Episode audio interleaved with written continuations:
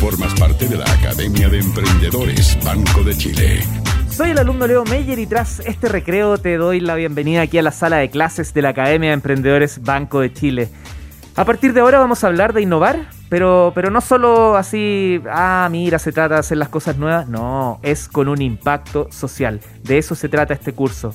¿Y qué, cuál podría ser un modelo de negocio que me permita generar impacto social y además poder sustentar esta idea? ¿Cómo llevo estos conceptos adentro de esta fórmula adentro de esta lavadora de una idea que quiere generar impacto, pero por otro lado tiene que ser autosustentable. De eso y más nos va a hablar Elías Tefarikis. Él es director ejecutivo de la Red de Protección Social en el Ministerio de Desarrollo Social y Familia del Gobierno de Chile. ¿Cómo estás, Elías?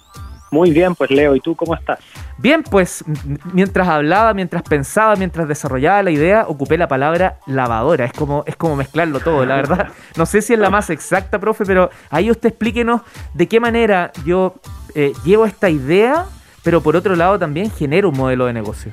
Mira, súper buen punto, Leo. Vamos a ir como, como esta es nuestra tercera clase, yo quiero ir como dos pasos atrás y acordarnos que cuando hablamos de innovación social tenemos un foco de, en el fondo nuestra herramienta es un puente entre problemas desatendidos o que no son tan visibles por distintas razones y soluciones y formas de solucionarlos. Ese es un punto que es muy, muy importante y una forma de solucionarlo, por supuesto que, tal como decía el profesor anterior, la motivación es un elemento relevante, pero llega un minuto en que uno tiene que tener un modelo de negocio, un modelo de sustentabilidad en palabras súper simples, cómo va a llegar el dinero, que nos va a permitir, obviamente, hacer lo que queremos hacer.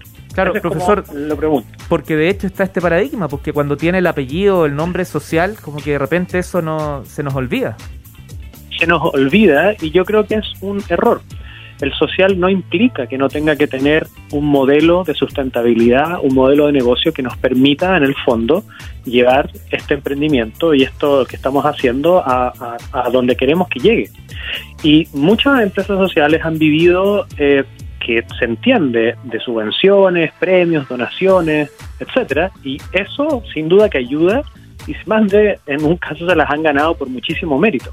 El tema es que hay que pensar que son cosas de forma extraordinaria y que las tienen hoy, pero que mañana no van a estar, porque se van a acabar. Y el tema es que, bueno, si no hay una estrategia para poder obviamente transformar ese ímpetu de este emprendimiento social en algo sustentable, una vez que se acaba el dinero, es muy probable que tenga que cerrar la puerta. Y eso es difícil y es complejo. Y bueno, en momentos duros como el que estamos eh, por supuesto que eso es algo que está más cuesta arriba.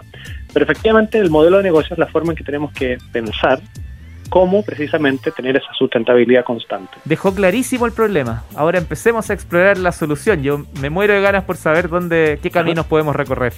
Hay varios caminos. Lo interesante de esto, como cualquier innovación y el emprendimiento, hay un proceso de iteración constante, porque a la primera es muy probable que no le vayamos a apuntar y el plan A termine siendo el plan J para finalmente tener algo que tenga sustentabilidad.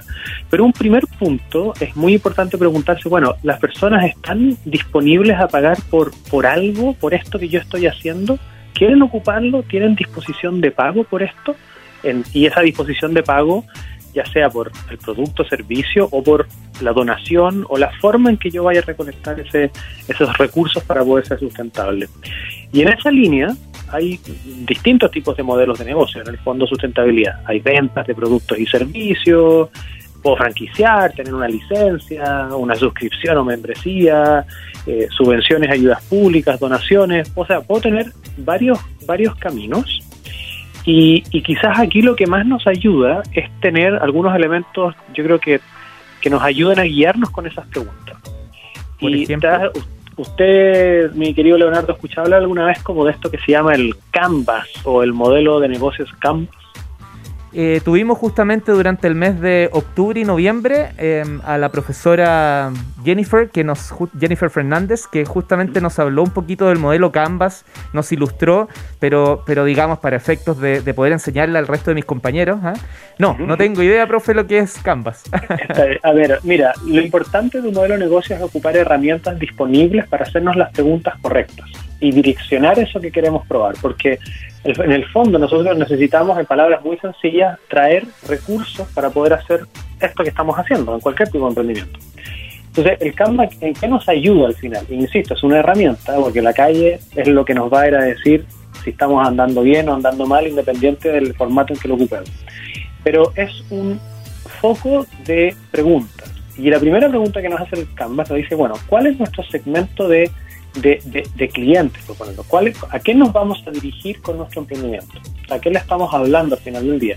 No da lo mismo si le voy a hablar, por ejemplo, a eh, personas que hacen donaciones y que son filántropos y que eventualmente van a tener eso, o voy a adelantar dinero en un fondo de impacto social, o voy a pedir donaciones a otros ámbitos, a las personas que están en la calle. O sea, no, no, no da lo mismo. Mm. Y luego hay una segunda pregunta que es muy importante y que en el fondo está al centro, que en el fondo, ¿cuál es nuestra propuesta de valor? ¿Qué problema o qué problemas estamos eh, solucionando? En el fondo, ¿cuál es la necesidad que estamos satisfaciendo?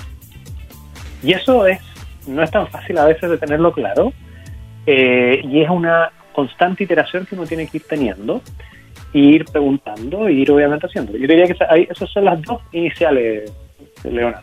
Y, y, con esa información, eh, cuando no salgo de ese loop, cuando, por ejemplo, estoy tratando de buscar justamente este, este segmento, pero no estoy tan seguro, ¿se insiste en eso? ¿No, no, es, ¿Es preferible no pasar mm. de etapa y quedarnos ahí hasta encontrar la respuesta correcta?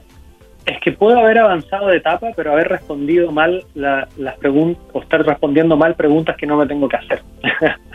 Entonces, esto es un proceso constante en el fondo. Efectivamente, puedo creer quizás que lo que yo tengo que hacer es buscar principalmente subvenciones de, no sé, fundaciones que se dedican a entregar recursos a emprendimientos sociales eh, y yo creo que esa es mi forma de establecer un modelo de negocio. Pero probablemente mi problema no es eso, sino es que cuando llego a esas instituciones no soy capaz o no he descubierto bien cuál es realmente mi propuesta de valor y no la puedo dejar bien clara o no es lo suficientemente atractiva. Entonces, dado esa respuesta, es que tengo que volver nuevamente y volver a preguntar, ¿es esa mi propuesta de valor? ¿Ese es el problema que estoy satisfaciendo? ¿O son otros? Aquí Javier González hace una pregunta, bueno, eh, a todos los que nos escuchan pueden dejar sus preguntas con el hashtag Academia en ADN en todas las redes sociales. Las estamos constantemente monitoreando. Y Javier González eh, deja una pregunta que, también me sumo a ella. Dice, eh, el profesor explica que existe este modelo de negocios. ¿Es equivalente al modelo de sustentabilidad, de que sea sustentable? Yo, mira, cuando yo hablo de negocios o sustentabilidad, me la, palabra sustentabilidad muchas veces la vamos a estar relacionando a crear un impacto positivo que tenga obviamente que ver con ámbitos medioambientales del mismo de la misma compañía, del trabajo, etcétera. En el fondo que esto que estamos haciendo le haga bien a la sociedad en su conjunto. Y ahí viene un poco la palabra sustentabilidad. Pero eh, cuando yo hablo del negocio, me refiero a la acción en sí misma. Que el emprendimiento, sea social o no sea social, tiene que generar estos ingresos. Tiene que buscar una fórmula que le permita subsistir de manera constante y eventualmente crecer, porque el foco principal es hacer bien aquello que digo que tengo que hacer. Ese es como el, elemento principal. Y al final del día, profe, si este modelo de negocio me resulta y, llegan los ingresos y llega más de lo esperado, bueno, bienvenido porque me permite a dar más impacto y hacer de mejor forma lo que estoy generando. Y no solo un impacto al usuario final, sino que también puedo crecer como organización y dar empleo, mejores sueldos, etcétera.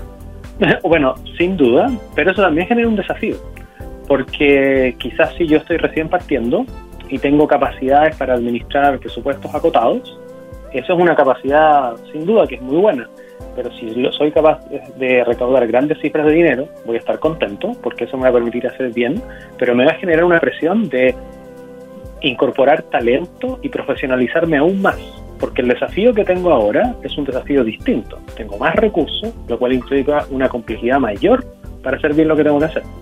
Para eso, tenemos, eh, eh, para eso tenemos más clases, pues vamos a desarrollar esos temas. Eh, exactamente, pero ahí hay dos elementos, el Canvas tiene más, yo me quise quedar inicialmente en a qué nos dirigimos y qué problemas estamos solucionando, cuál es nuestra propuesta de valor, como estos primeros elementos del modelo de negocio de sustentabilidad. Pero, pero insisto, Leo, seamos un emprendimiento social o no, es fundamental tener una fórmula en que yo pueda generar recursos y buscar ese impacto que estoy buscando. Cualquier emprendimiento social debe buscarlo de manera importante. Es fundamental. Elías Tefarikis, director ejecutivo de la Red de Protección Social en el Ministerio de Desarrollo Social y Familia de Chile, muchas gracias por la clase. Sabemos que hoy más que nunca, constantemente, pero hoy más que nunca estás con una carga de trabajo importante por todo el desafío que significa el Ministerio para el país y por toda la contingencia. Así que mucho ánimo, mucha fuerza y bonita Semana Santa para ti y toda la familia, profe. Ah, para usted también, Leo, muchas gracias por eso y con, lo hago con mucho gusto. Que esté muy que, bien. Chao, chao. Tú también. Chao, chao. En la 91.7 formas parte de la Academia de Emprendedores de ADN.